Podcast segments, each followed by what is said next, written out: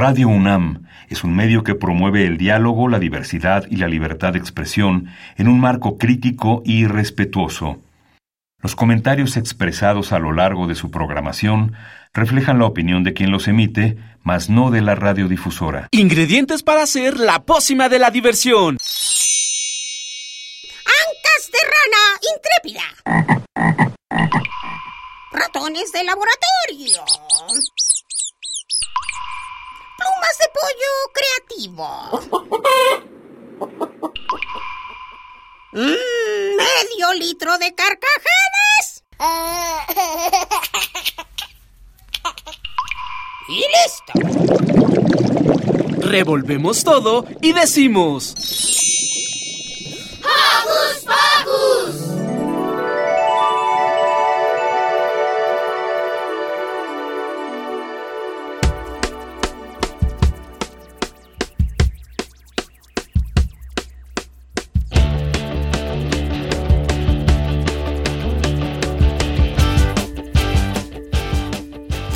Bienvenidos queridos Joco Escuchas a un programa más de Hocus Pocus. Yo soy Carmen, productora de este programa y en nombre de Silvia Cruz Jiménez, nuestra querida Sil, les recibo con un apapacho sonoro. Gracias por estar aquí. ¿Y qué les parece si iniciamos mandándoles saluditos a los Joco Conductores? Santi, Yare, Ricardo, Liber, Ari, Dani, Demian, Renata y Diego Emilio. También queremos agradecerle en la asistencia de producción a Daniel y a Pablo. Y después de estos saluditos, ¿qué les parece si revisamos lo que tendremos en la emisión de hoy? Porque hoy en Hocus Pocus les traemos una propuesta de teatro llamada Pequeña Quijote. No se la pueden perder. Además, Alejandra Matamoros nos trae una cápsula sobre el director de cine y animador, creador de Estudio Ghibli, Hayao Miyazaki. Después escucharemos una entrevista a María Emilia Bella, directora de Universum, que nos habla de la exposición Color. También nuestro compañero Daniel Sandoval platicó con Rocío Curi, que nos invita al evento Los Cuentos del Espantapájaros. Y para finalizar, Diego Emilio en Hocus Pocus para Europa, hoy nos hablará sobre cómo era Europa cuando se escribió el libro de Moby Dick.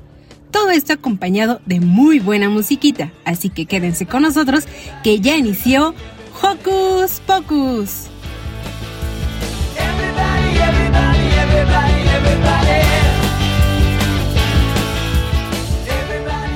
No olvides que nos gusta saber de ti. Síguenos a través de nuestras redes sociales. Puedes hacerlo desde tu compu, tablet o celular Facebookea con nosotros, búscanos como Hocus Pocus Unam, regálanos un like, comenta nuestras publicaciones y mándanos tus sugerencias musicales. Pero si lo tuyo son las frases cortas, búscanos en Twitter como arroba Hocus Pocus-unam. Síguenos y pícale al corazoncito. Y para iniciar esta mañanita con todo el ánimo, escuchemos de nuestros amigos de Cachivache Rock para Chavitos, La Licuadora. Y ese sonidito que escucho por ahí me dice que preparan un licuado para mí. Y ese sonidito que escucho por ahí me dice que preparan un licuado para mí. La licuadora,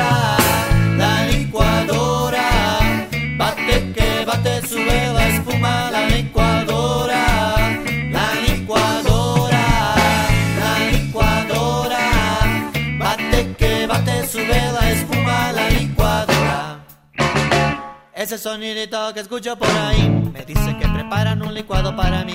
Y ese sonidito que escucho por ahí me dice que preparan un licuado para mí. La licuadora, la licuadora, bate que bate, sube la espuma, la licuadora.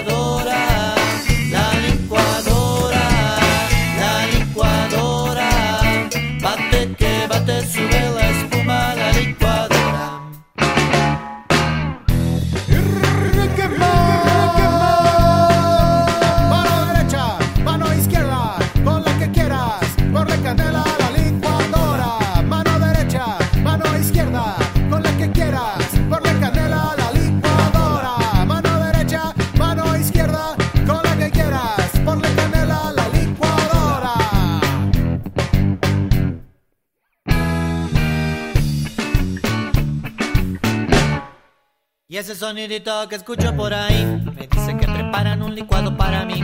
Ese sonidito que escucho Me dice que preparan un licuado para mí. La licuadora, la licuadora. Bate que bate, sube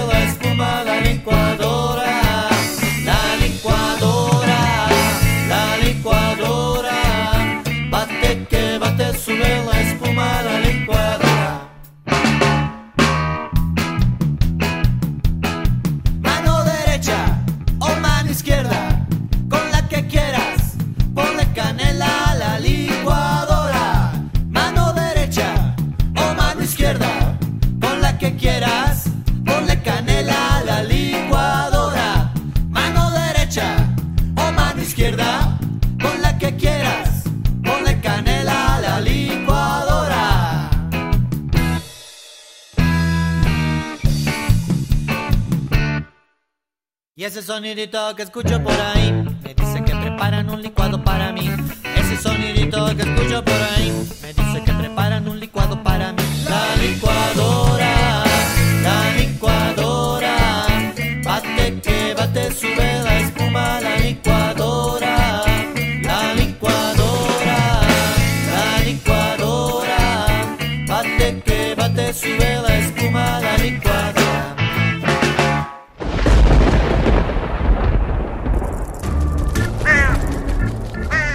Chispas, radios y centellas. Estás en Hocus Pocus.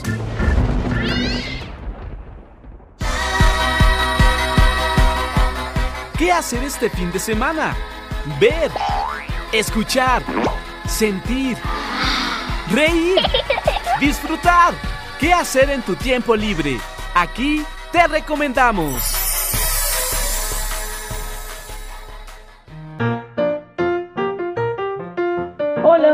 Escuchas. Yo soy Silvia y estoy muy contenta porque vamos a platicar con una actriz maravillosa que viene a presentarnos una puesta en escena que ya conocemos del año pasado, pero que viene a presentar su segunda temporada y a maravillarnos nuevamente con esta historia. Le damos la bienvenida a Erudi Minero. ¿Cómo estás, Erudi? Hola, muy bien, muy contenta de estar aquí en Hocus Pocus. Cuéntanos, por favor, sobre el pequeño Quijote.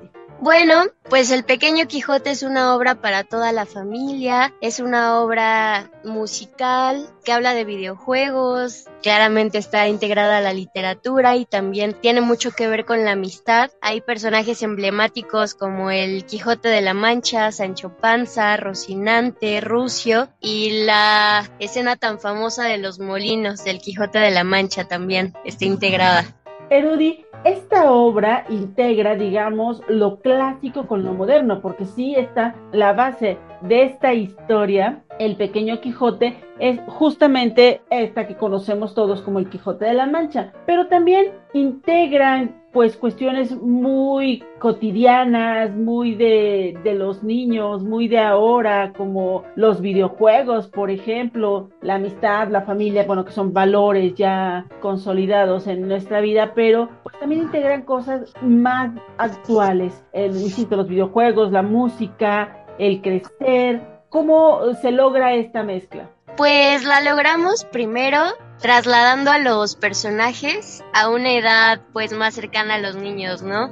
Son como unas niñas que están pasando también como por la pubertad, ¿no? Están entre la infancia y pubertad. Estas amigas son dos amigas gamers que de pronto entran en un mundo mágico, ¿no? Por un personaje que se llama Lucy y resulta que están en un videojuego viviendo aventuras que son las que son muy parecidas a las aventuras del Quijote de la Mancha y también en escena hay un músico que de pronto está interviniendo y es cómplice de Lucy, ayudando a crear estos mundos tanto de forma sonora en cuanto a las luces y escenográficamente, ¿no? Hay muchos elementos ahí que nos ayudan a, crear estos mundos y pues nada, de pronto como que va creciendo la magia, va creciendo la imaginación de estas dos gamers hasta que de pronto ya tienen todos los elementos para creerse caballeros andantes, para creerse burros o caballos o escuderos y ahora sí que la, la obra invita mucho a la imaginación. Además de ti, ¿quién está en escena? En escena De actrices está Fer Carrión, Atenas Cobos, que es la que hace de pronto como a 10 personajes en uno, ¿no? Y es muy rico verla. En la música está Jaycee Taylor, trabaja mucho con los loops, entonces la música que escuchamos un poco tiene que ver como con lo electrónico, con crear sonidos a partir de puras voces, ambientes sonoros. Él le llama guitarra, eh, el estilo de música que usamos pues tiene un poco que ver con el flamenco, pero no es del todo flamenco, ahí hay una combinación muy padre que Jaycee propone. Y también se canta, se canta y hay canciones muy pegajosas, muy bonitas, que estoy segura que le va a gustar al público hablas acerca de la música y del flamenco y justamente Tomás Afán Muñoz es el dramaturgo, el escritor de esta historia, es español. ¿Cómo adaptan ustedes esta obra escrita por un español con referencias obviamente españolas a nuestra cotidianidad, a la cotidianidad de los Joco Escuchas? Pues mira, el pequeño Quijote de Lua Producciones surge en la pandemia, ¿no? Entonces tiene mucho que ver con este nuevo lenguaje que van adquiriendo los niños de la virtualidad. Entonces, un poco el pretexto, más allá de hacer una adaptación a México con elementos mexicanos, fue el lenguaje universal de los videojuegos, del Internet, ¿no? Del cómo se comunican por ahí ya los niños y cómo puedes establecer una amistad. Pero también agarramos un poco los prejuicios que se tienen sobre estos, ¿no? O sea, porque siento que está muy dividido el público entre los que aman los videojuegos y entre los que los odian. Aquí ponemos como ambas perspectivas, creo que dejamos muy libre a que el público tome su, pues su propia experiencia en cuanto a ese tema. Y pues digo, somos dos niñas mexicanas queriendo ser españolas, ¿no? Porque de pronto nos vuelve muy divertido imitar a, lo, a los españoles, imitar a los toreros y cantar y luego hacer estos ruidos tan, pues sí, tan interesantes y clichés, ¿no? De España, que es como la voz carraspeada, la pronunciación de las S de cierta forma y pues eso es como nosotras lo vamos abordando.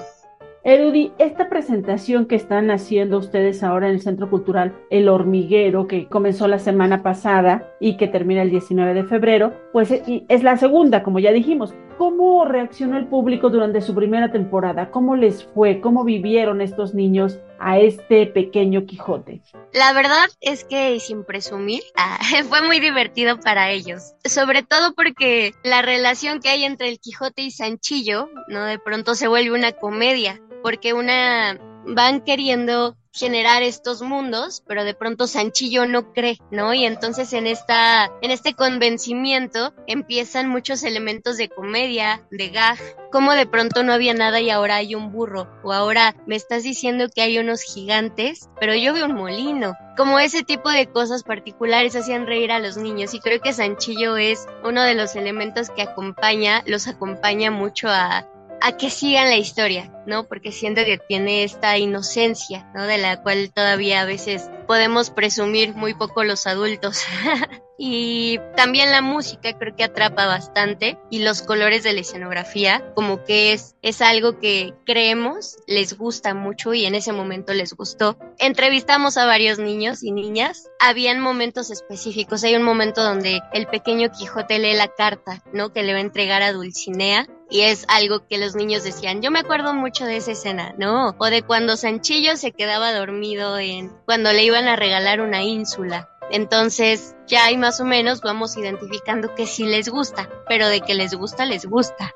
Eso nos encanta. Cuéntanos un poco más acerca de esta segunda temporada. Sí, va a ser en el Centro Cultural El Hormiguero, muy cerca de Metro Zapata. Solamente van a ser los días domingos a la una de la tarde de aquí hasta el 19 de febrero. Nosotras estaremos haciendo distintas dinámicas en nuestras redes sociales para regalar boletos, dar descuentos.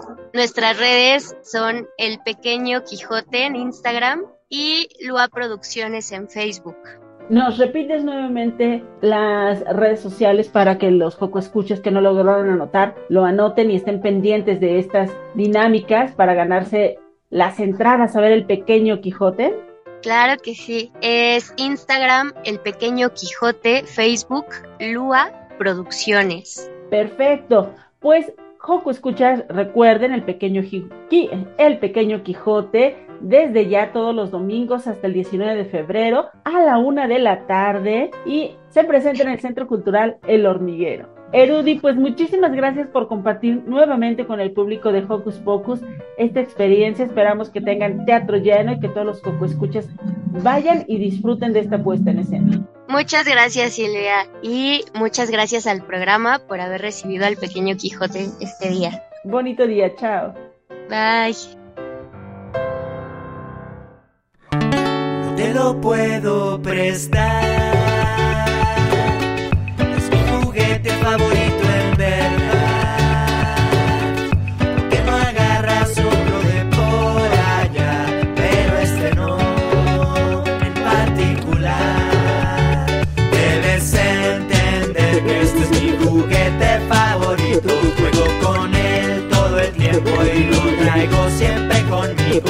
Este no te lo puedo prestar.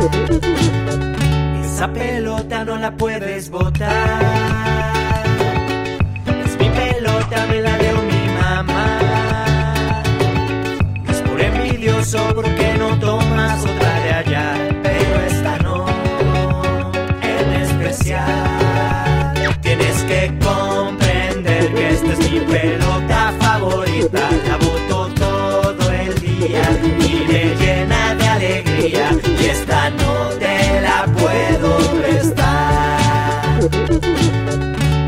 ¿Qué es eso que tienes acá?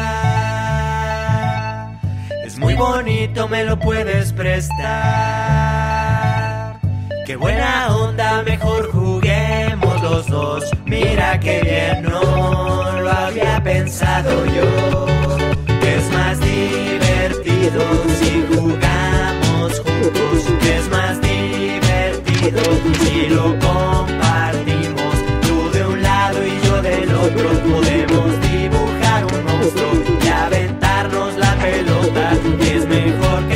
Solo. Es más divertido si jugamos juntos. Es más divertido si lo compartimos. Vamos a ver una peli, tal vez te quedes a cenar y mañana puedes regresar.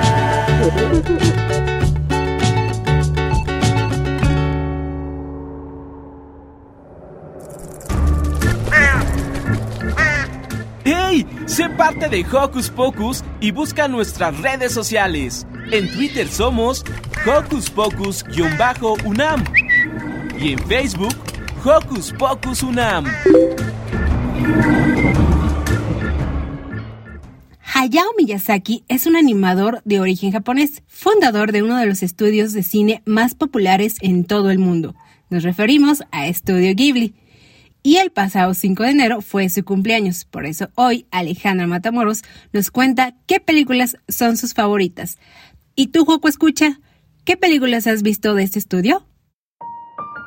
Hola Joco, ¿escuchas? Yo soy Ale y este top va dedicado a la animación japonesa. Ya tienen una idea, ¿verdad? Que suenen los tambores.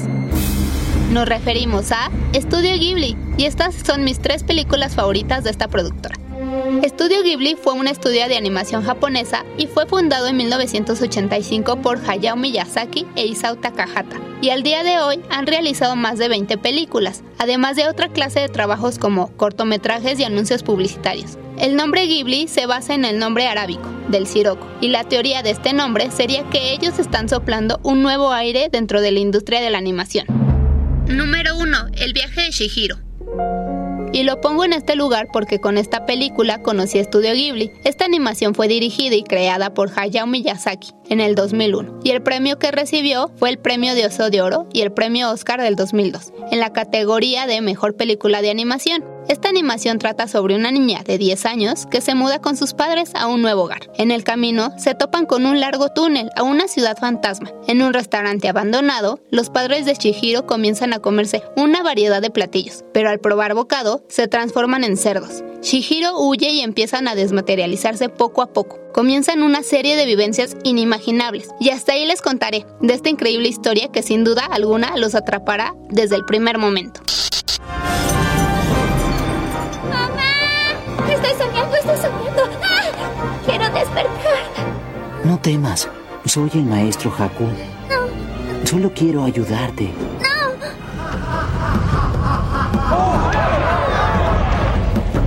La bruja Yubaba te controla robándote tu nombre. Si lo olvidas, nunca podrás regresar a tu casa. Tu nombre me pertenece. Número 2. La tumba de las luciérnagas. 21 de septiembre de 1945. Esa fue la noche donde morí.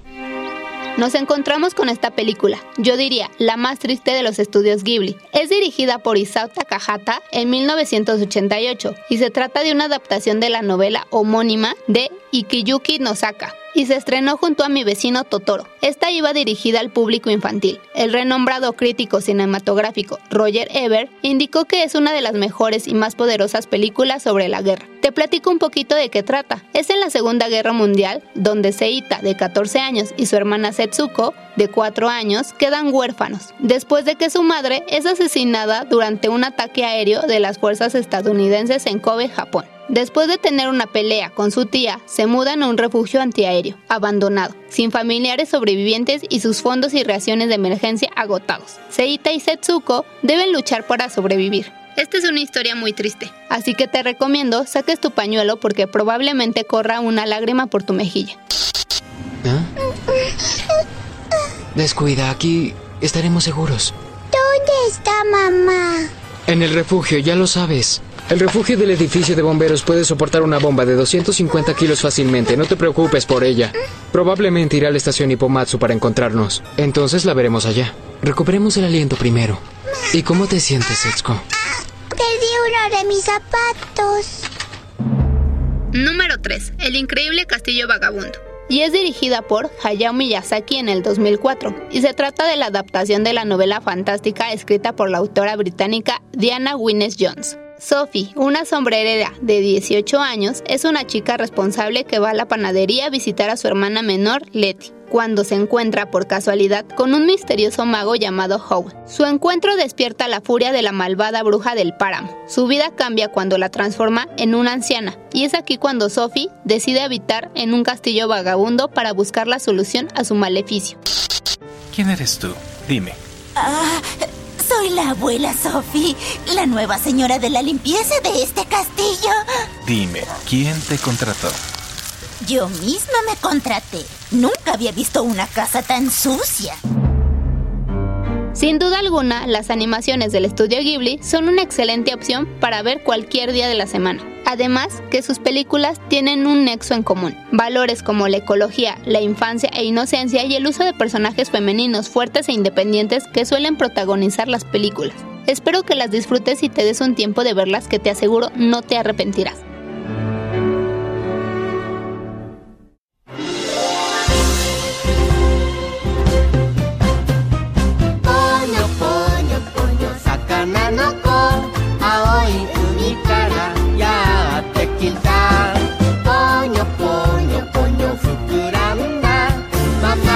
おなかの女の子」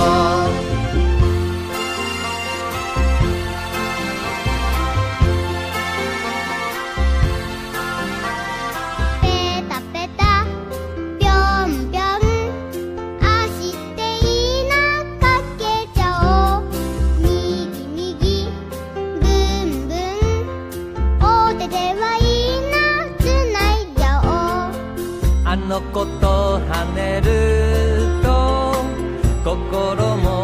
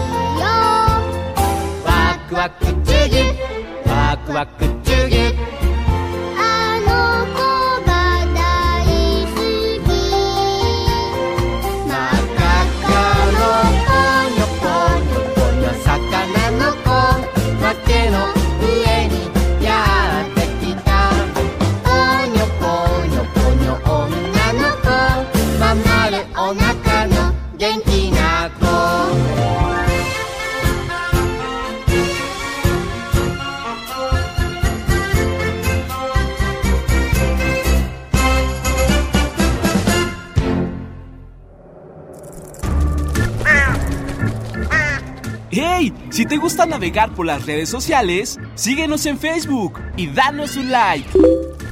Encuéntranos como Hocus Pocus Unam. Seguimos aquí en Hocus Pocus y ahora queremos invitarlos al Museo Universum para que conozcan la exposición Color. Conozcamos los detalles en la siguiente entrevista que tuvo Silvia Cruz Jiménez con la directora del museo, María Emilia Beller. Escuchemos. Hocus Pocus te invita a descubrir las actividades lúdicas, académicas, culturales y científicas que la UNAM tiene para ti.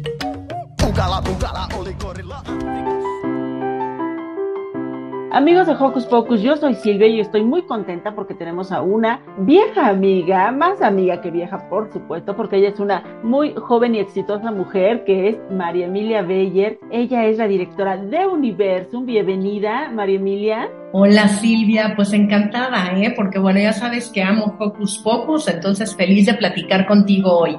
Y además, por supuesto, mamá de nuestra querida Mili. Y hoy, justo María Emilia nos va a platicar sobre una exposición del color. A mí me llama mucho la atención, María Emilia, todas estas vertientes que vamos a poder observar en esta exposición acerca del color. Cuéntanos, porque no solamente es que mi color favorito sea el rosa o el de Santi sea el morado. Cuéntanos más acerca de lo que vamos a poder ver en esta exposición de el color que se llama Color, el conocimiento de lo invisible que se está presentando en Universum Museo de las Ciencias.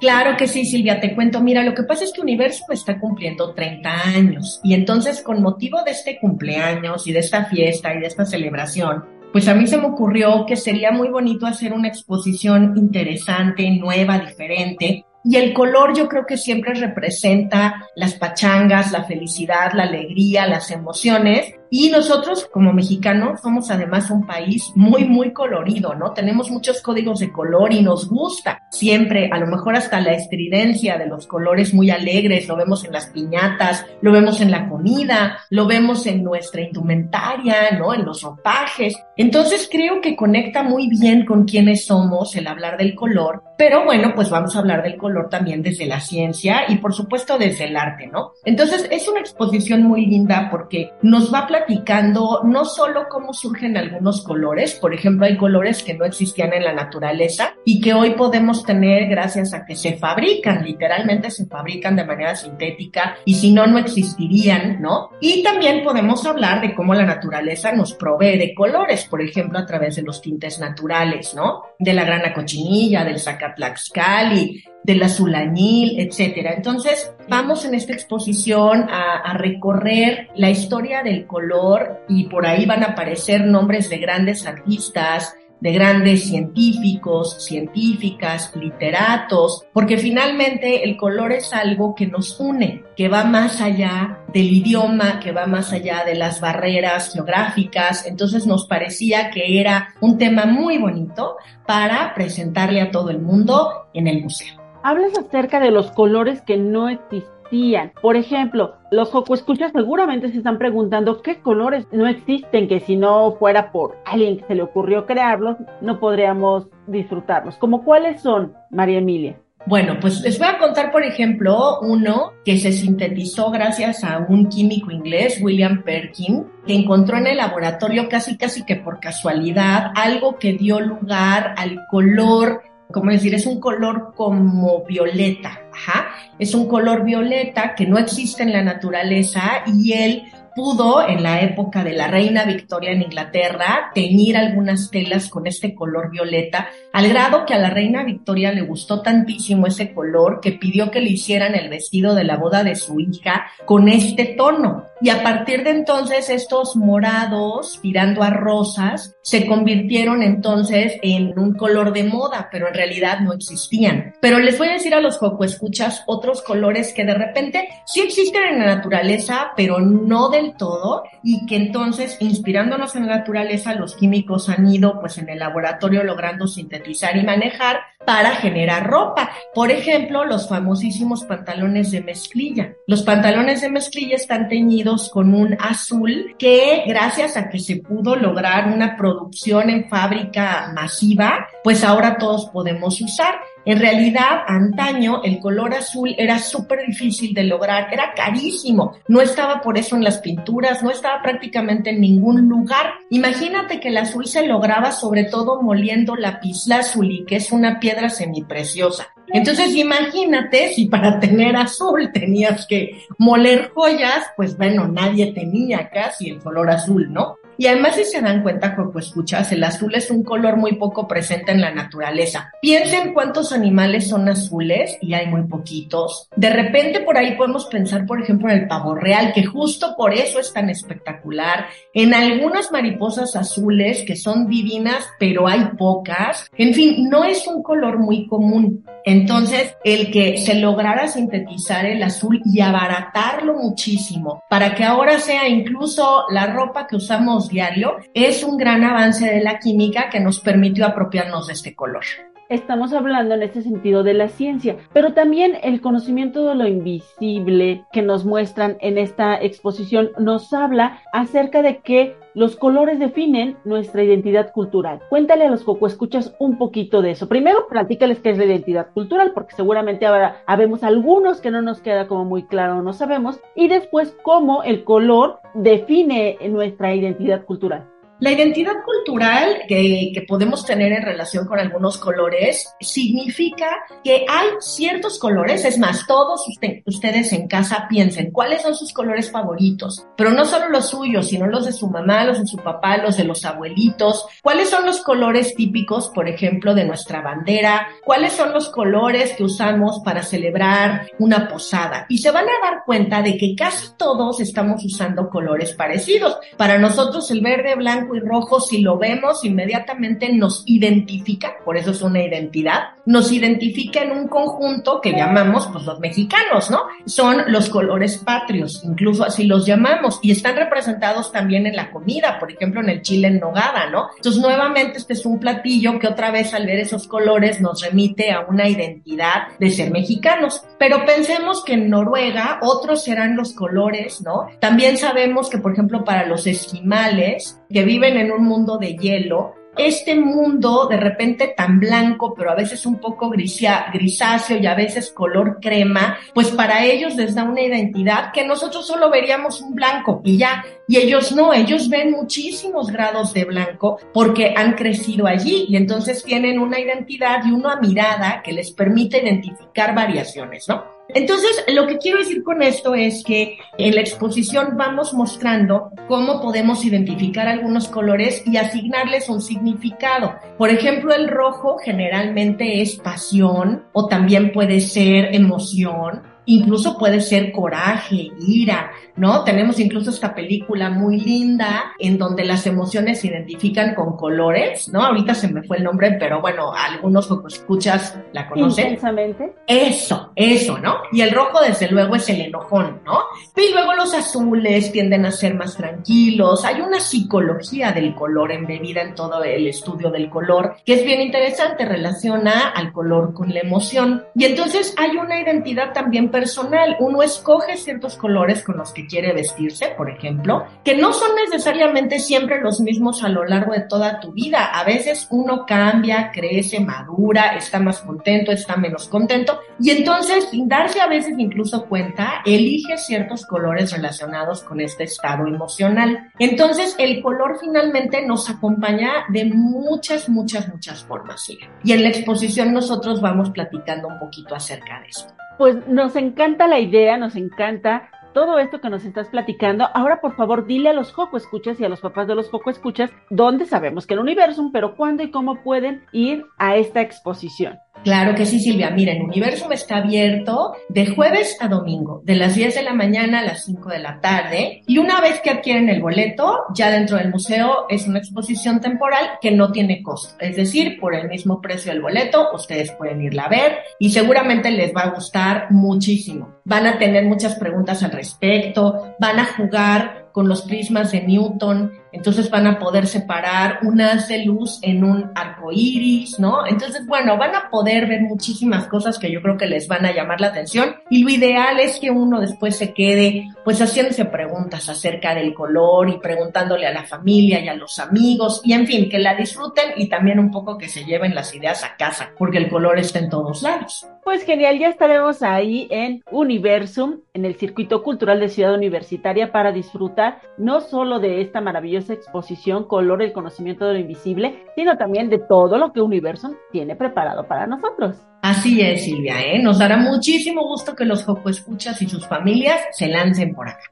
Pues muchas gracias, María Emilia Beyer, directora de Universo Museo de las Ciencias. Te mandamos un abrazo y esperamos verte prontito por ahí. Claro que sí, Silvia. Abrazos a ti y a todo el equipo de Hocus Pocus.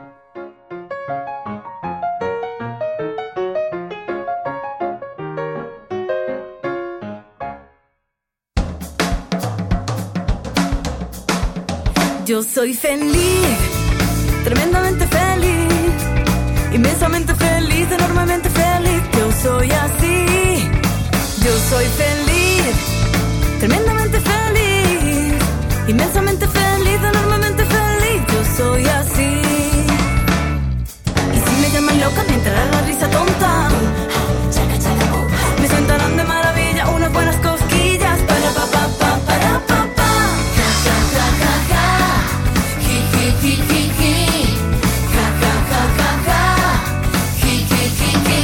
Yo soy feliz, tremendamente feliz, inmensamente feliz, enormemente feliz. Yo soy así. Yo soy feliz,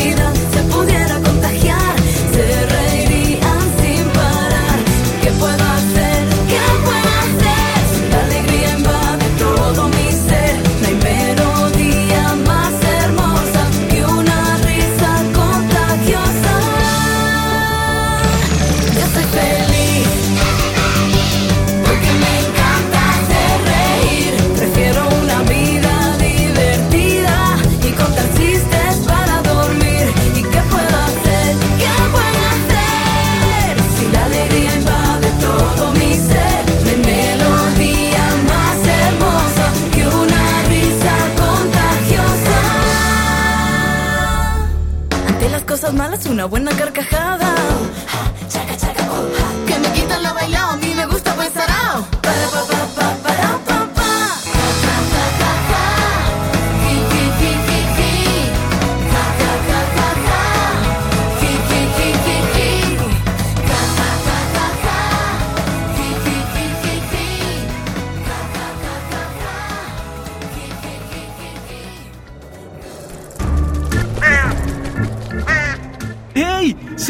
De Hocus Pocus y busca nuestras redes sociales. En Twitter somos Hocus Pocus-UNAM y en Facebook Hocus Pocus UNAM. El Centro Cultural de España está ubicado en la calle de Donceles número 97 en la Colonia Centro y cuenta con una oferta cultural muy atractiva para los pequeños de casa. Escuchemos una de estas propuestas en la entrevista que realizó Daniel Sandoval.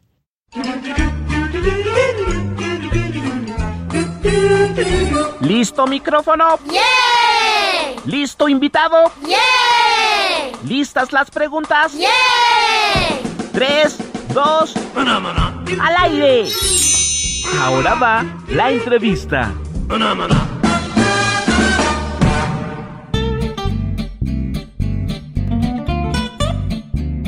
Hola amigos y amigas de Hocus Pocus, yo soy Daniel y hoy estamos con Rocío Curi, coordinadora de Nuevos Públicos y Participación Ciudadana del Centro Cultural de España en México, para hablar de un evento bien, bien interesante. Hola Chio, ¿cómo estás? Hola, ¿qué tal? Muy bien, ¿y ustedes cómo van? Todo muy bien. Oye, cuéntanos, porque el próximo domingo 5 de febrero se presentará en el Espacio X del Centro Cultural de España en México Los Cuentos del Espantapájaros. Cuéntanos de este evento que se ve que estará muy divertido efectivamente este domingo 5 de febrero porque vamos a tener a Gerardo Méndez. Gerardo Méndez es un narrador internacional colombiano que ya tiene años viviendo en la Ciudad de México y bueno, nos encanta siempre invitarlo porque trae repertorio de varios cuentos y leyendas de Latinoamérica. Desde que nos da un viaje a Colombia, a Chile, a Guatemala y de repente llegamos a México y otra vez nos vamos a Brasil. Entonces, bueno, él es el espantapájaros que a partir de todas estas historias vamos viajando, como él dice, siendo aves, para poder visitar estos campos imaginarios. Y además está bien bonita la figura del espantapájaros porque pues digamos que siempre pensamos en los espantapájaros como esta figura toda tenebrosa y así y ahora es la persona que nos va a contar todos estos cuentos. Efectivamente, es cortar con estereotipos, algo que trabajamos siempre en el Centro Cultural de España en México y que nos encanta poder invitar a estos artistas en donde juegan con estos estereotipos que conocemos y de repente te dan otra versión, como tú dices, de quiénes pueden ser y a dónde podemos viajar. Ahora cuéntanos, ¿qué se van a encontrar los niños y niñas cuando asistan a esta actividad? Pues mira, el Centro Cultural de España tenemos todos los fines de semana actividades para los niños y las niñas que pueden venir directamente al centro o inscribirse si son talleres en nuestra página que es muy sencilla en cualquier buscador Centro Cultural de España en México y ahí en el área infantil van a ver todo lo que nosotros tenemos. Los sábados los dedicamos más a talleres en donde los chicos pueden experimentar, por ejemplo, vamos a tener ahora el 4 de febrero, el sábado, un día antes de Espantapájaros, pues un taller de imprenta portátil van a hacer un libro en grupo y de hecho lo van a imprimir y se lo van a llevar. Entonces está muy padre que puedan venir los sábados, son dos horas normalmente los talleres, nos divertimos, jugamos y los domingos tenemos artes escénicas, ya sea conciertos de música, algún espectáculo, por ejemplo la narración, que es algo que a nosotros nos gusta mucho y como te digo Gerardo es parte de, de estos artistas que siempre colaboran con nosotros. Y también tenemos el primer domingo de cada mes, de 10 a 11 del día,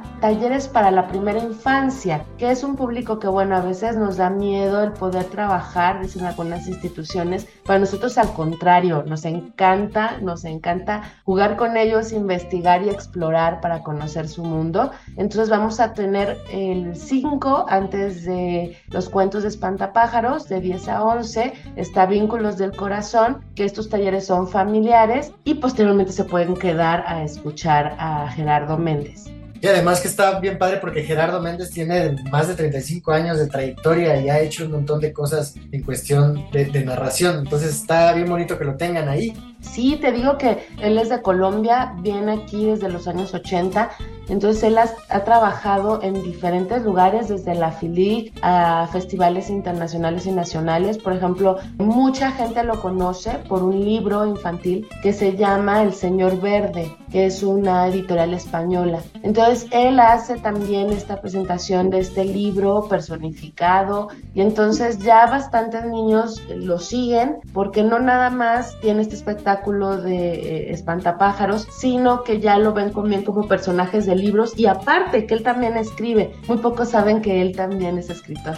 Sí, muy recomendable este libro y toda la obra que ha hecho Gerardo Méndez. Les recomendamos que investiguen un poco más acerca de esta trayectoria. Pero regresando al evento de cuentos de espantapájaros, me gustaría que nos dijeras qué recomendaciones le darías a los niños y a niñas que van a asistir. Pueden ir con sus familiares, pueden invitar a otros amigos y amigas. Claro, pueden invitar a toda la familia, a todos los amigos, a todos los niños de la escuela con los que convivan. La verdad es que nosotros, toda la las eh, cuestiones escénicas que tenemos y más cuando es narración, cierto es que nosotros somos una de las primeras instituciones donde invitamos a la narración escénica, pues pueden venir porque van a jugar. Gerardo es un narrador súper mega divertido en donde desde el papá, el abuelito, la tía, todos los que vengan, los sube al escenario, hacen que participen. Sí recomendamos que vengan 10 minutos antes de las 12 porque hacemos una fila para que puedan entrar al recinto.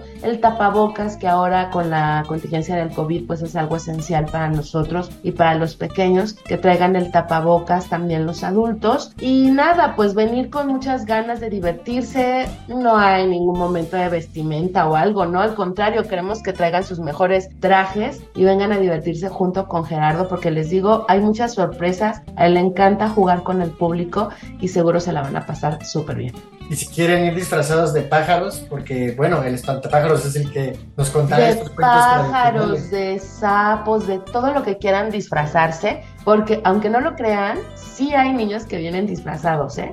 Y no precisamente a veces del espectáculo, sino porque es un lugar en donde nosotros nos encanta divertirnos con ellos. Entonces pueden traer el disfraz que se les ocurra, lo que quieran, y si no, hasta una máscara de luchador, siempre serán bienvenidos. Ya escucharon, pueden ir disfrazados también a este evento. Pues muy bien, Chio, ¿qué día y a qué hora será? Y también preguntarte si es un evento gratis. Todas las actividades que tiene el Centro Cultural de España son totalmente gratuitas. Entonces, si quieres venir a visitarnos la primera semana de febrero, que es lo más rico para volver a agarrar motores en el área cultural, pues el domingo a las 12 del día los cuentos de espantapájaros. Y si quieres saber más de nuestra cartelera, pues chécalo porque también todo este mes tendremos talleres de títeres, a una compañía española que viene directito desde su país a mostrarnos un espectáculo de títeres. Entonces, vengan, los esperamos y aquí estaremos junto con ustedes disfrutando los cuentos de la espantapájaros. Redes sociales para seguir los eventos de esta barra infantil del Centro Cultural de España en México o a qué página web nos tenemos que ir a visitar. Cualquier buscador van a encontrar el Centro Cultural de España en México, ahí van a estar las redes también. En un buscador directo les salen, no hay que dar más. Ahora que si quieren ser más preciso en, el- en la página web, nos pueden visitar en cce.org y ahí nos van a encontrar. Y en las redes sociales, Como Centro Cultural de España en México, así nos van a encontrar en todas, en Twitter, en Instagram y en el Facebook.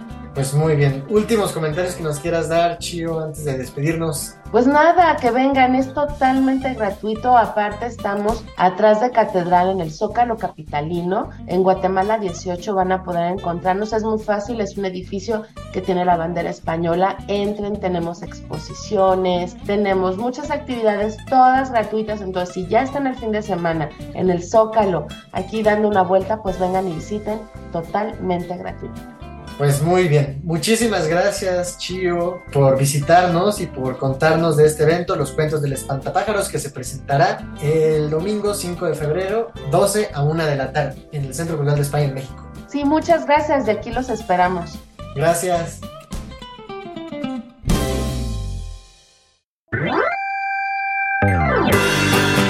Un castillo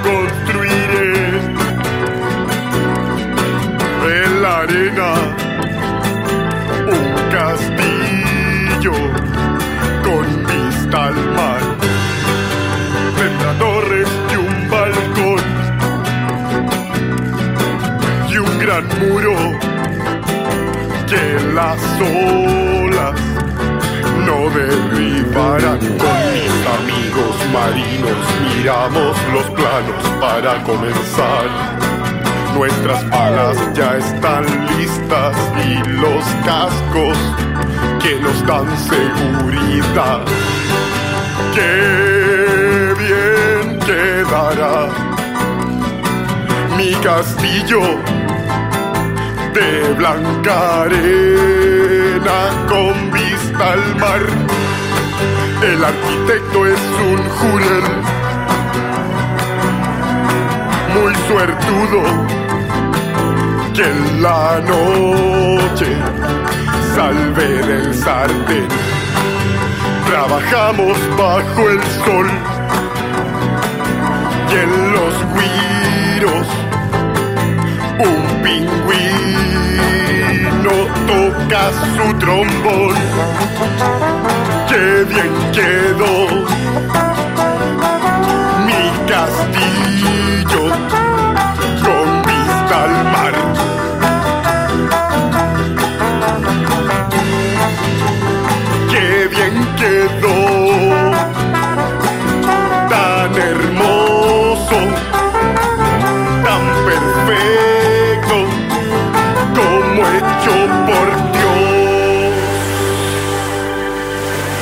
Cuando subió la marea, mi hermoso castillo se desvaneció. Todos sus muros y torres, de golpe, el mar se los llevó.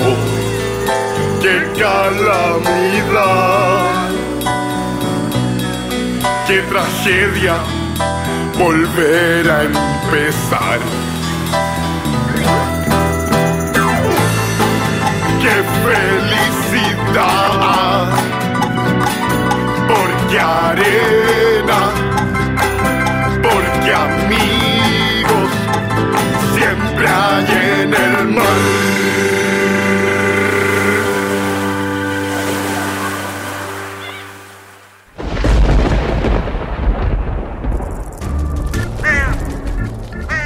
Chispas, radios y centellas. Estás en Hocus Pocus. Y antes de terminar con el programa, Diego Emilio nos lleva a conocer cómo era la Europa del siglo XIX, momento en el que sucede la historia del famoso libro Moby Dick. Viajemos en el tiempo con Hocus Pocus por Europa.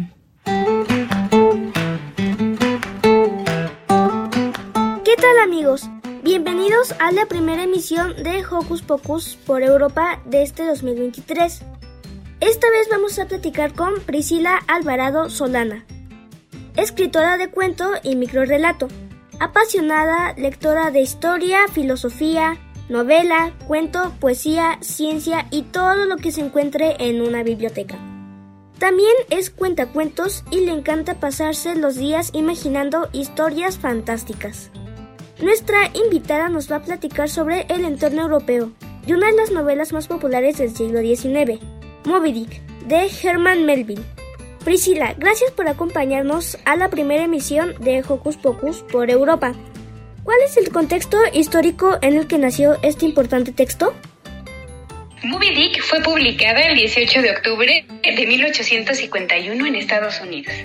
Así, sus referentes históricos más fuertes fueron, primero, la vida en las embarcaciones balleneras y segundo, la iluminación artificial que se usó en toda Europa desde el siglo XVI hasta finales del siglo XIX. El objetivo era iluminar hogares, fábricas y demás lugares. Pero para lograrlo se utilizaba aceite de ballena como combustible en lámparas y en otros artefactos, por lo cual la caza de estos animales estaba permitida y era común. Ya veo, Moby Dick nació en una época en la que las ballenas de alguna manera contribuyeron a la iluminación de toda Europa. Afortunadamente la iluminación ya no requiere del aceite de las ballenas. Priscila, ¿cuál es la fuente de inspiración de esta novela? El escritor de Moby Dick, Herman Melville, vivió en el siglo XIX y para escribir esta novela tomó el reportaje real de Mocha Dick de Jeremías Reynolds. Este reportaje narraba el incidente del ballenero Essex, que había o se había encontrado con una ballena gigantesca, la ballena más inmensa que se ha visto en la historia de la humanidad. ¡Wow! Un contexto interesante. No me imagino el tamaño de la ballena que inspiró este texto. Las ballenas son mamíferos muy imponentes y el hecho de estar frente a una de ellas sin duda debe de ser una experiencia inolvidable. ¿Por qué es importante la novela de Moby Dick? Melville era un lector empedernido. Leía de todo, sobre historia, sobre vida marina, sobre lugares remotos, y gracias a esto y a su fascinación por la imaginación, pudo escribir la gran novela fantástica de Moby Dick, y al mismo tiempo convertirse en uno de los fundadores de la literatura estadounidense. Él, se dijo durante mucho tiempo, fue el creador de una nueva era de la novela. ¿Te imaginas ser el creador de un género literario? La novela, pues, es importante porque nos enseña que para ser escritores o escritoras es necesario leer mucho, pero principalmente gozar de nuestra vastísima imaginación y confiar en nuestra inteligencia. Todas y todos podemos hacer grandes novelas como la de Melville, pero solo hay que creer en ello. Estoy de acuerdo, Priscila. La lectura, la imaginación y una buena disposición son los elementos necesarios para convertirnos en grandes escritores y escritoras. Aquí en Hocus Pocus para Europa siempre apoyamos el hábito de la lectura entre todos nuestros Joco escuchas. ¿Cuál es la influencia de Moby Dick en la literatura europea? Cuando Melville decidió empezar a escribir Moby Dick, estaba regresando de un largo viaje por Europa. Había leído tanto y conocido tanto en los países de ese continente que, influido principalmente por uno de los grandes escritores ingleses, William Shakespeare, empezó a narrar todo lo que había vivido y lo que había aprendido. Así, se dice que su novela, la de Moby Dick, es el leviatán que une el nacimiento de la literatura americana con la larguísima tradición literaria de Europa. Órale, vaya que Moby Dick es importante para la literatura europea, pues se trata de un texto que de alguna manera es como la fusión de las letras europeas en una novela americana. Por último, ¿podrías enviar un saludo para Hocus Pocus? Escuchas de Hocus Pocus, les saludo con mucho cariño y los invito a navegar con Moby Dick y con la literatura a través del mundo de la fantasía, la imaginación y el arte. Zarpemos juntas y juntos del muelle de la creatividad y escribamos grandes historias. Priscila, muchas gracias por acompañarnos. Muchas gracias por tus bellas palabras. Para Hocus Pocus, Diego Emilio.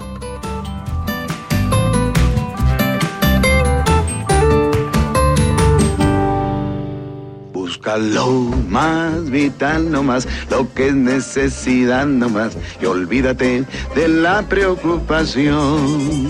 Tan solo lo muy esencial para vivir sin batallar, y la naturaleza te lo da. No quiera que vaya, no quiera que estoy, soy oso dichoso, oso feliz. La abeja zumba siempre así porque hace miel solo para mí. Y las hormigas encuentro bien y saboreo por lo menos 100 del primer lengüetazo. ¿Tú comes hormigas? Ay, estas sin sal me gustan. Pican más sabroso que la pimienta. No, no, no, no, no, hombre, cuidado. Lo más vital en esta vida lo tendrá. Yo lo tendré. Y así hemos llegado al final de esta emisión. Pero, pero, pero, pero, pero, no se olviden que los esperamos el siguiente sabadito con más musiquita y más entrevistas. Por ahora, yo me despido, soy Carmen. Les deseo un excelente fin de semana y que la pasen muy bien en compañía de su familia. Hasta la próxima. Bye. Cuando tomas un fruto con espinas por fuera y te pinchas la mano, te pinchas en vano. Radio UNAM presentó el espacio donde las niñas y los niños usan la magia de su imaginación.